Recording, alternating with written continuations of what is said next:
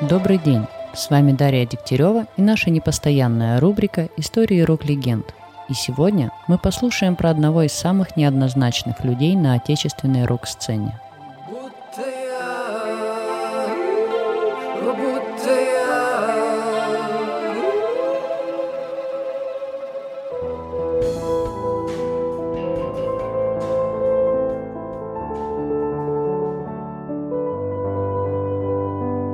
На дворе стоял знойный конец лета 1955 года. Железный занавес стоял как никогда надежно, охраняя своих подопечных от всего, что им не нужно было видеть или слышать. Население большой и сильной страны забавлялось народными ансамблями и шедевральным эхом войны в качестве музыки. Но вот уже совсем скоро наши предки воспитают тех, кто внесет такое понятие, как русский рок – в Ленинграде в высокообразованной семье ожидали первенца. Осень уже вступала в свои права, и температура все чаще и чаще опускалась к 10 градусам по Цельсию. У Ирины Сергеевны все чаще мерзли ноги. Она была на последних сроках, и как только настал момент X, с радостью поехала встречать своего первого ребенка. И вот, 26 сентября на свет появляется мальчик, имя которому было Эдмунд – Выбор имени был очевиден с таким-то отчеством – Мечиславович. Наполовину поляк. Этому ребенку было предназначено совместить в себе две тяги его семьи. Любовь к музыке по маме, а тягу к электронике по папе и деду, который, к слову сказать, был выдающимся доктором технических наук и заслуженный деятель науки РСФСР. У маленького человека не было особенного выбора в музыке, которую он слышал. Это были народные песни, баллады ушедшей войны и бессменная классика.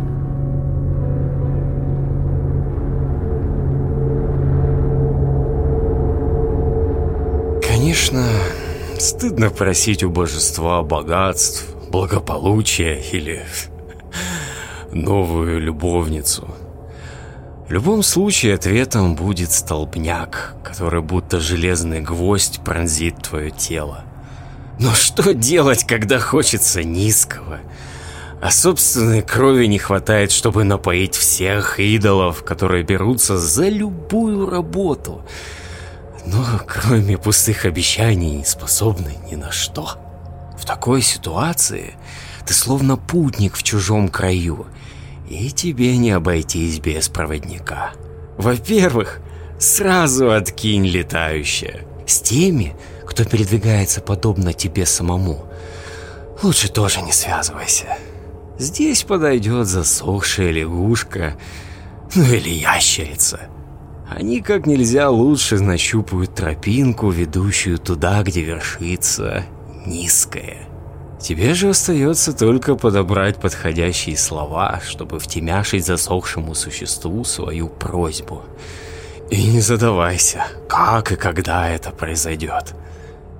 Наверняка все случится само по себе. Следуй невероятной, но вполне реальной логике событий. Так что скоро ты захочешь забыть свою ящерицу. Да вот беда. Ящерица не захочет забыть тебя. Ведь только она знает, чего стоило перевести никчемную просьбу на язык жестов, разучить магический танец, наконец исполнить его в ночь серебряного полнолуния под прицелом тысячи безумных взглядов чумных и повешенных. А эфир-то сегодня совсем необычный. Чувствуете, да? А на дворе тем временем буйный 62 год танцуют на костях, так как под железный занавес начинают проникать голоса Чака Берри и Элвиса Пресли.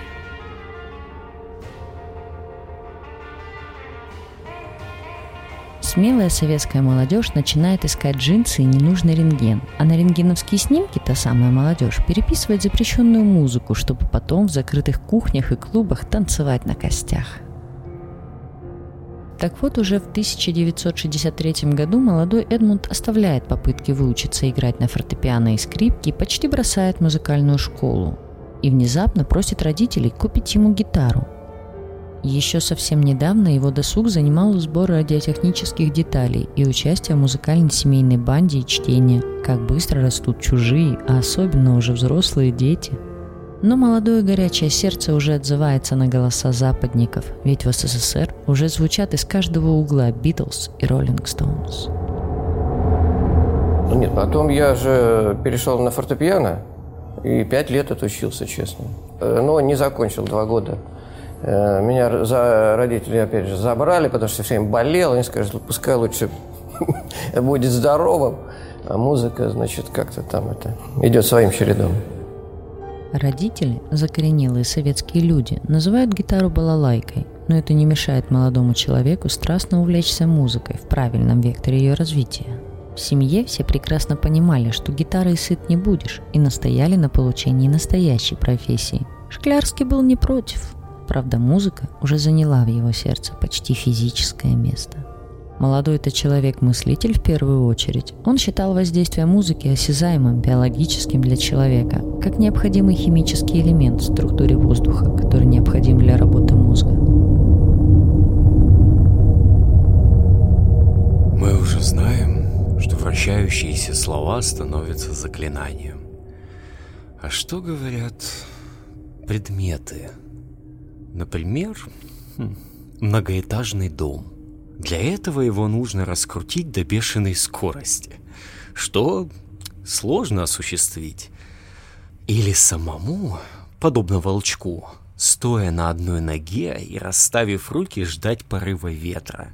Еще лучше, если дикий смерч раскрутит тебя. И вот ты уже начинаешь понимать, что говорит летящая стрела. Нельзя никого убивать. А перекресток по которому снуют толпы прохожих, как заезжая пластинка повторяет одну и ту же фразу. «Куда бежать?» «Нельзя бежать!» Страшно представить себе, что бы произошло, если бы прохожие услышали эти слова. Они остановились бы в замешательстве, не замечая, как все новые и новые людские потоки стекаются на голос перекрестка.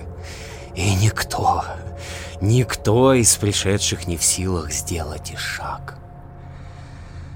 Вот и решай после этого, нужно ли прислушиваться к предметам.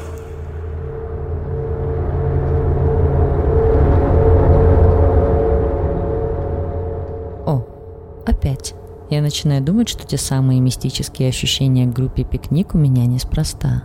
Хотя все факты говорят о том, что Эдмунд Мечиславович далек от мистики и прочих бесов, как бы не противоречила этому его музыка. Но на то она и музыка, чтобы, родясь, быть понятой по-разному. Итак, продолжим наше погружение в жизнь замечательных людей. Музыкальную школу он все-таки не закончил. Из-за перманентных болезней родители решили поберечь сына и отказаться от карьеры на поприще академической музыки. Нежданно-негаданно настало то самое время, когда группы сколачивались из того, что было, то бишь из тех, кто хотел это делать. В стране происходили перемены, народные ансамбли более не могли утолить жажду музыки в сердцах молодежи. Перемен требовали их сердца. А ведь таланты были. Было из чего прорасти семенам гороха. До такого, что в конце концов этот горох пробил брешь в стене. Все поняли отсылку к Бутусову?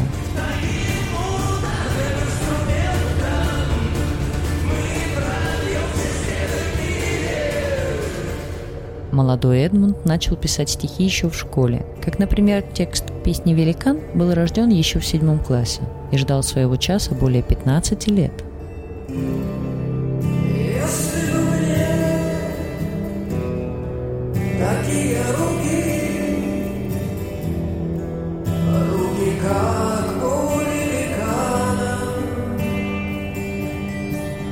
Кстати, отношение к рукописям в семье Шклярских однозначно схоже с булгаковским Воландом.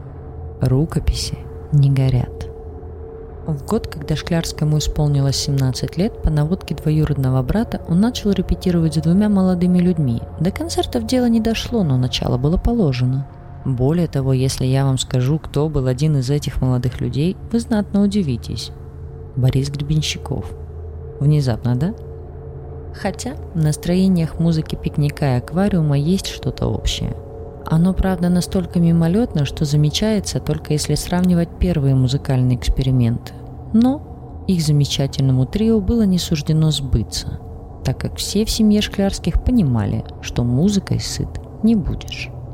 И вот Эдмунд поступает в Ленинградский политехнический институт, который на то время имел очень крепкую музыкальную структуру, и репетиции в составе Гребенщикова постепенно сходят на нет. Их замещает насыщенная студенческая жизнь, в том числе и музыкальное ее ответвление. Наверное, все бы так же, вот, э, по крайней мере, я э, свою жизнь представлял так. Я бы работал, наверное, инженером, как это было в те времена, и по выходным или вечерами вот, репетировал. Записывал бы, наверное, магнит-альбомы какие-то. Может быть, когда-то появилась бы и пластинка какая-то. Сейчас бы, наверное, может, и CD появилась. Но, тем не менее, вот, мне кажется, вот, какие-то ну, на десятилетия было бы примерно вот такая история. То есть совмещение вот, э, жизни, ну, обычной, скажем, вот, на которую то есть я бы был каким-то инженером, вот где-то там трудился и бегал бы вот по выходным на репетиции. Во время становления русского рока музыканты знали друг друга чуть ли не в лицо. Встречаясь на небольших концертах или же на больших площадках, они со временем обменивались идеями и друзьями. Ведь не просто найти хорошего музыканта в то непростое время. Настроения менялись, как и векторы развития музыки. Так произошло и с Эдмундом Шклярским. Варясь в одном котле со всеми, он знакомится с Евгением Волощуком. Улыбчивый молодой человек является мотором группы «Орион».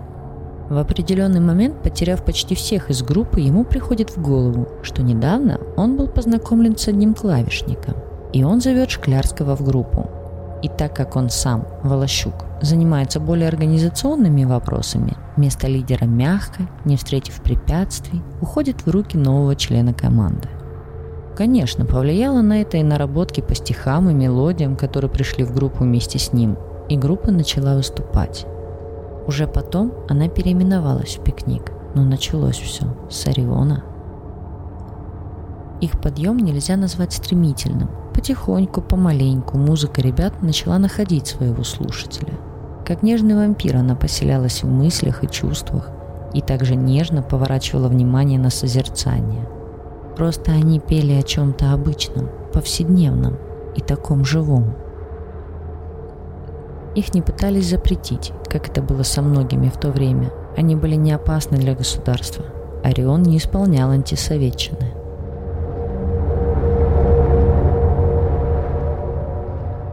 Вряд ли есть что-то более зловещее, чем вид идущего тебе навстречу улыбающегося человека. Лихорадочно прикидывая пути к отступлению, ты в то же время не в силах пошевельнуться. Почему из всех прохожих он выбрал именно тебя? И что замышляет он, приторно улыбаясь? Остается одно. Собрав остатки хладнокровия, замереть на месте — притворившись невидимым. Нет, не безразличные виноваты во всех преступлениях и бедах. Ах, если бы в глазах старух не было бы столько заинтересованности, если бы хотя бы тень безразличия иногда скользила по их застывшим лицам, тогда мы могли бы входить в дом через дверь, не делая тайных ходов, не надевая на лица причудливые маски, не обманывая судьбу и заметая следы. А когда бесцеремонный уличный фотограф просит меня улыбнуться, силясь разгадать в моей улыбке зародыш худого, я твердо говорю, нет, я ничего не имею общего с улыбающимся человеком. И не смотри на меня так. Но и улыбающемуся человеку иногда приходится туго.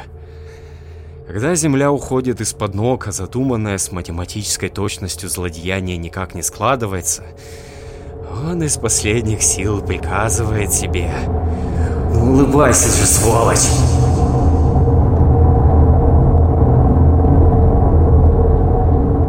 По завершению работы над этим сценарием мне очень хотелось бы сказать, что музыка группы «Пикник» на самом деле не то, чем кажется, как и сам Шклярский. Многие, такие же как я, находят в ней образы не повседневности, а мира за пределами реальности и восприятия. Казалось бы, он поет об обыденных вещах, просто смотрит на них, как на летящую стрелу. Но при этом, читая его интервью и ответы на вопросы, можно сделать вывод, что человек он здоровый и уравновешенный. Также в какой-то мере религиозный, в традиционном понимании религии, конечно же. Наркотиками не увлекающийся, более того, настроенный очень отрицательно к любым проявлениям изменения разума. О боги мои, именем пикника назвали две звезды, настоящих. И в интервью он говорит об этом слишком обыденно, слишком безразлично. Но зато при первых проявлениях так называемого вешания ярлыков он вздымается, как змея при броске, и откидывает просившего далеко от себя, четко давая понять, что больше он вопросов такого плана не потерпит. Большим вкладом в структуру его мышления был рассказ, который называется «Человек, которого звали «Прикоснись пирожное с кремом». Да это просто сюр какой-то, не правда ли? Но после этого явно легче понимать, на каком плато Лэнг он находит свои образы. Но вот время мое подходит к концу, и завершая этот рассказ, я могу сказать, что мое мнение о Шклярском и группе «Пикник» нисколько не поменялось. Как раньше я видела мир, так и сейчас все осталось охровым на пике осознанности. Никаких трудностей рождения музы в психологических трипах, ни тебе увлекательных путешествий в собственный разум. Все очень чинно и по-взрослому. Работа музыканта, как говорит сам Шклярский, не является чем-то тяжелым. Мне бы хотелось сказать, что группа «Пикник» не имеет аналогов в мире. Вдохновленные роллингами и сюрреализмом, эти ребята внесли в русский рок намного больше, чем они считают.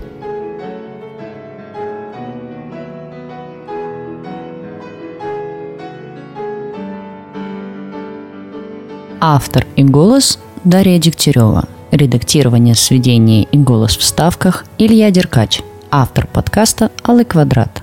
Все необходимые ссылки на авторов в описании к выпуску. Если понравилось, подписываемся. Не понравилось, подписываемся и строчим комментарии с предложениями. И слушаем, слушаем дальше.